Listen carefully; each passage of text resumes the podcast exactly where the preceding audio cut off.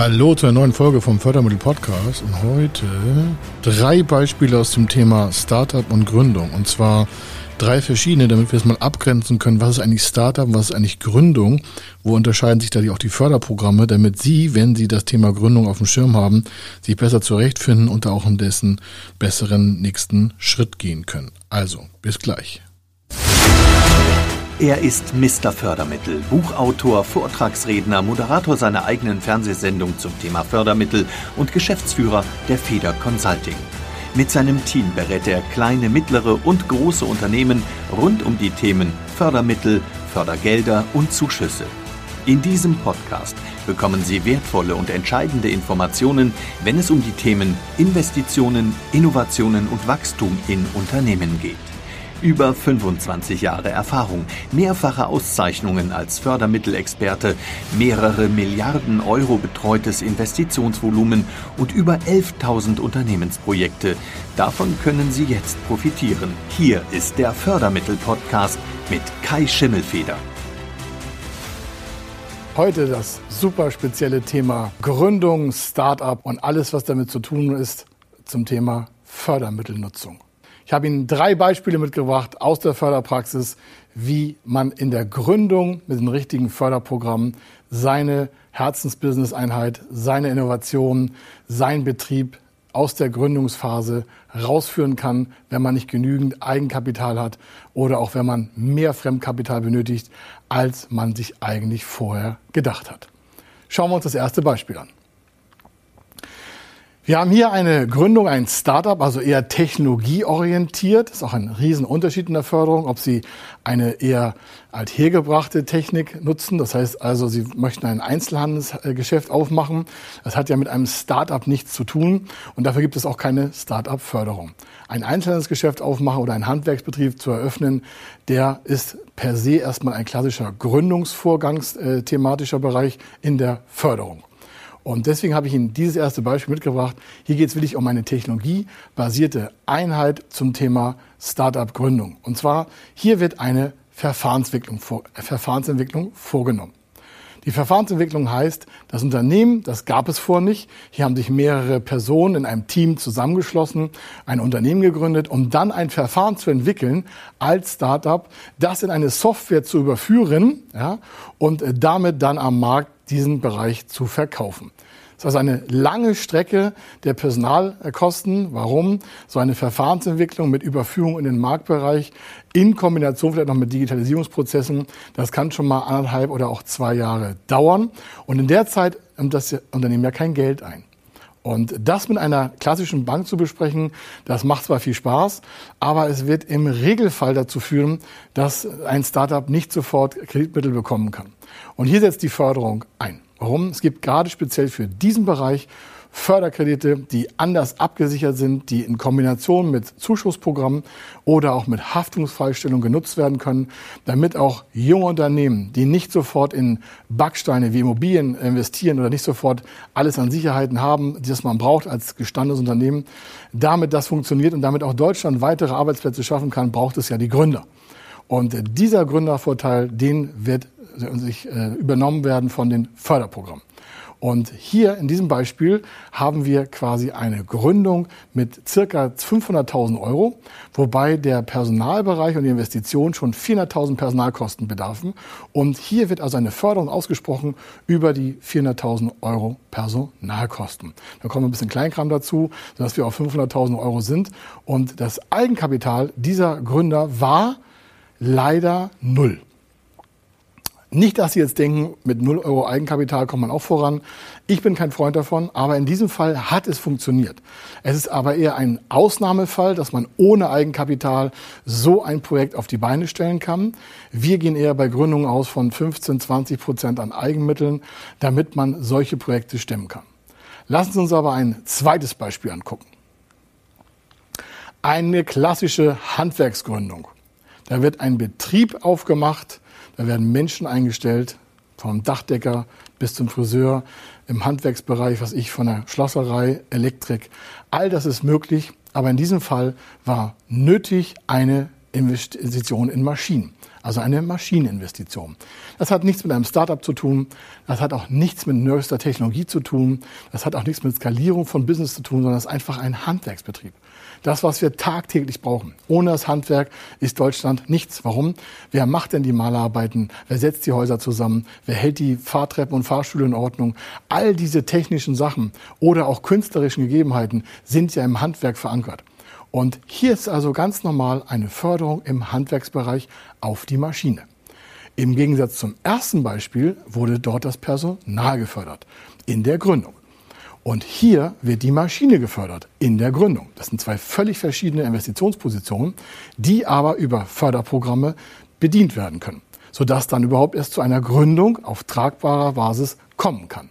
Ein weiteres spannendes Beispiel ist natürlich die Entwicklung von Software als Gründer meistens ein Gründerteam, das eine Idee hat für eine Software, aber vielleicht auch nicht selber die gemeinsamen Erkenntnisse hat, dass alle Programmhinweise, die man braucht für eine Software, äh, selbst erstellt werden können. Das heißt, es braucht externe Entwickler, die dieses Gründerunternehmen auch noch bezahlen muss.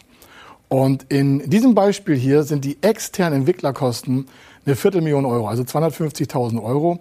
Und die internen Entwicklerkosten sind 250.000 auch noch dazu. Das heißt, dieses Gründerprojekt hat in der ersten Runde schon mal 500.000 Euro an notwendigen Förderprogrammen oder an Finanzierungsmitteln benötigt. Ein Teil davon ist Eigenkapital, wie ich schon gesagt habe, elementar. Aber der größte Teil ist hier Förderbereich. Warum? Das Unternehmen, diese Gründer, haben sich vor ihrer Planung mit der Fördermitteltechnik auseinandergesetzt und haben entdeckt, dass an verschiedenen Standorten in Deutschland verschieden stark die Förderung vorgesehen ist für Startups. Aktuell ist ein sehr starker Boom in Hamburg oder auch in Berlin. Dort sind spezielle Förderprogramme gerade für technologiebasierte Gründer, in diesem Fall Startups, vorgesehen. Es gibt hier viel mehr Zuschuss als an anderen Orten in Deutschland. Viele Bundesländer ziehen nach, weil natürlich auch da das Gründergeschehen attraktiviert werden soll. Aber aktuell, wenn ich immer schaue, ist Berlin und Hamburg das Gründerhauptstädte hier in Deutschland. Dort machen sich die Regierungsbereiche auf und geben sehr viel Druckmittel, Finanzmittel für Gründer frei, primär im Zuschussbereich. Und das Beispiel, was wir haben, ist hier, dass es eine Regionalförderung gibt für eine Gründung. Dann gab es noch einen ähm, Projektzuschuss für eine Gründung und noch einen Innovationszuschuss für dieses neue Produkt, was erst entwickelt werden sollte. Das heißt, hier haben Sie eine Personalkostenförderung mit einer Standortförderung und einer Technologieförderung kombiniert. Das ist sehr komplex und es braucht natürlich auch einige Wochen Vorbereitungszeit. Aber der Vorteil bei solchen Kombinationen an den richtigen Standorten mit den richtigen Förderprogramminhalten ist folgender, dass hier von den benötigten 500.000 Euro circa 150 bis 250.000 Euro je nach Lage und Ausgestaltung als Zuschuss generiert werden kann. Das heißt, das Gründerteam hier braucht gar nicht 100 Prozent an Eigenmittel für diese 500.000 Euro oder 100.000, äh, 100 Prozent an, an Fremdmitteln. Es kann hier auf circa 200 bis zu 250.000 Euro an Zuschüssen zurückgreifen und somit natürlich auch das Risiko minimieren, einen Untergang herzustellen, wenn das Produkt vielleicht nicht am Markt greifen sollte. Das muss man sich einfach mal auf der Zunge zergehen lassen. Die Gründerförderung ist ja immer eine Risikoförderung. Soll heißen, keiner der Gründer weiß, wird das Unternehmen, was wir hier gerade aufbauen, mal wirklich fliegen? Wird es die richtigen Produkte an den Markt bringen können? Wie wird der Markt darauf reagieren? Wie werden die Unternehmenskunden reagieren? Wie wird das Umfeld reagieren? So. Da das aber im Vorfeld keiner weiß, hat es also ein Risiko. Also eine Gründung ist per se ein Risiko. Für den Markt und auch für den Gründer oder das Gründerteam selber. Und deswegen ist die Gründerförderung so stark in Deutschland ausgeprägt. Jedes Jahr machen sich circa 500.000 bis 600.000 neue Gründungen auf den Markt bemerkbar. Einige verlassen auch, ungefähr so die Hälfte verlassen auch den Markt wieder. Das ist aber im Regelfall will ich auch der Normalzustand. Warum? Es ist ja auch ein Ausprobieren von Produktneuheiten, von Eigenschaften und nicht immer nimmt der Markt diese neuen Produkte, Dienstleistungen und Services an. Also per se für jeden, der gründet, haben wir ein Risiko, aber die Förderung möchte das unterstützen und die Risiken minimieren. Neben diesen Beispielen haben wir aber noch viel mehr Förderprogramme, die ich mal kurz durchleuchten möchte, damit Sie als Gründer auch den richtigen Zugang bekommen. Es gibt neben den Regionalzuschüssen und Förderzuschüssen auf das Projekt die Förderkredite, das habe ich schon mal angesprochen, die erst überhaupt meistens die Zuschüsse ermöglichen, denn sie brauchen ja vorne Kapital, um dann das Personal zu bezahlen, um dann auch die Innovation voranzutreiben. Es gibt Haftungsfreistellungen für die Hausbank aus verschiedenen Förderprogrammen, sodass die Hausbank überhaupt erst bereit ist, Ihnen äh, ein Geschäftskonto zu eröffnen oder einen Kredit zu gewähren. Das kommt immer bankabhängig darauf an, in welchem Bereich Sie gerade tätig sind.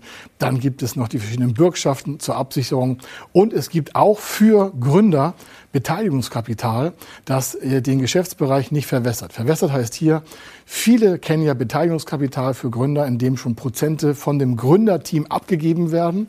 Das kennen Sie aus vielleicht verschiedenen Fernsehshows und sonstiges. Aber die Förderung für Gründer ist nicht darauf ausgelegt, Anteile zu nehmen, sondern es ist eine Risikoüberlassung an Kapital.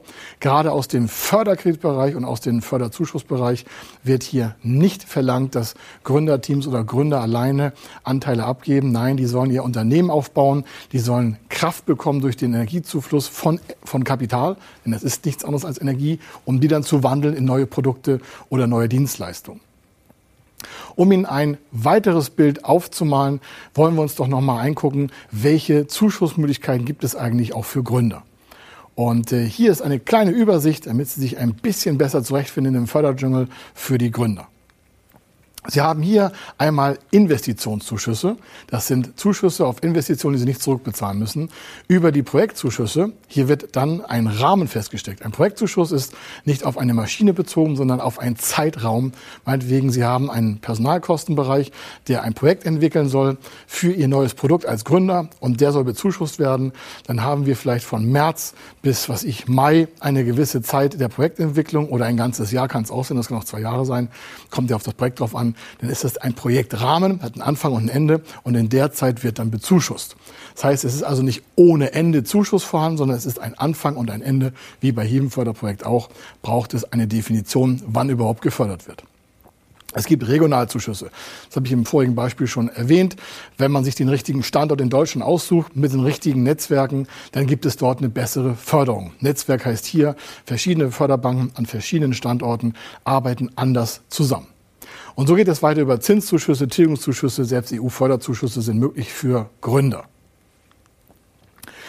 Dann möchte ich darauf hinweisen, ganz speziell, dass jede Gründung eine vorplanerische Leistung hat und die ist auch nicht förderschädlich. Eine vorplanerische Leistung heißt, ich mache mir vorher Gedanken, wann mein Projekt starten soll und wann es auch zu Ende ist. Jetzt fragen Sie sich vielleicht, wann ist eine Gründung zu Ende?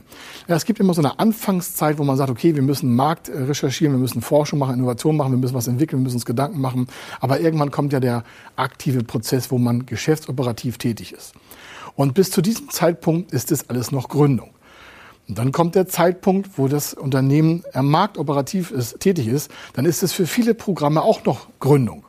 Und an dem Punkt kann ich Ihnen nur empfehlen, auf unsere Webseite zu gehen, die ich Ihnen noch am Ende nennen werde. Warum? Jedes Förderprogramm kann eine eigene Ausgestaltung haben, was dort Gründung heißt. Für die einen heißt Gründung vor Gründung, also bevor das Unternehmen gegründet ist. Und für einige Förderprogramme heißt es, Unternehmen sind Gründer die ersten zehn Jahre. Es gibt eine Gründung für zwei Jahre, eine für fünf Jahre. Ist also sehr unterschiedlich nutzbar, je nachdem, was Sie vorhaben und welche Parameter Sie als Gründer, als Gründerteam mitbringen. Und hier liegt auch der bürokratische Problemfall. Es ist nichts vergleichbar, keine Gründung, kein Unternehmen ist vergleichbar in der Förderung mit sich selber, äh, mit den anderen. Man ist immer ein Einzelfall und jedes Förderprogramm vorgeben, jeder Förderantrag ist individuell zu schreiben. Und damit Sie einen ersten Einblick bekommen, ob Ihre Gründung, äh, Gründung förderfähig wäre, ob Sie als Team förderfähig sind, wer von den Gesellschaftern vielleicht förderfähig ist, ob Sie eine Holdingstruktur gleich im ersten Satz aufbauen, also im ersten Angang, also eine Doppelstockbereiche, das heißt, es kennen Sie vielleicht Kapitalgesellschaft, Betriebsgesellschaft, das sind alles sehr, sehr viele Möglichkeiten in der Gründung.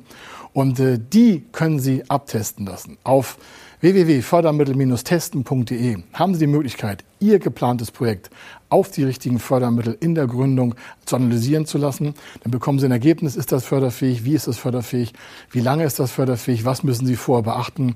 Und äh, das kann ich Ihnen nur andienen, damit Sie gut gestärkt mit Förderprogrammen Ihre Gründung vorantreiben können.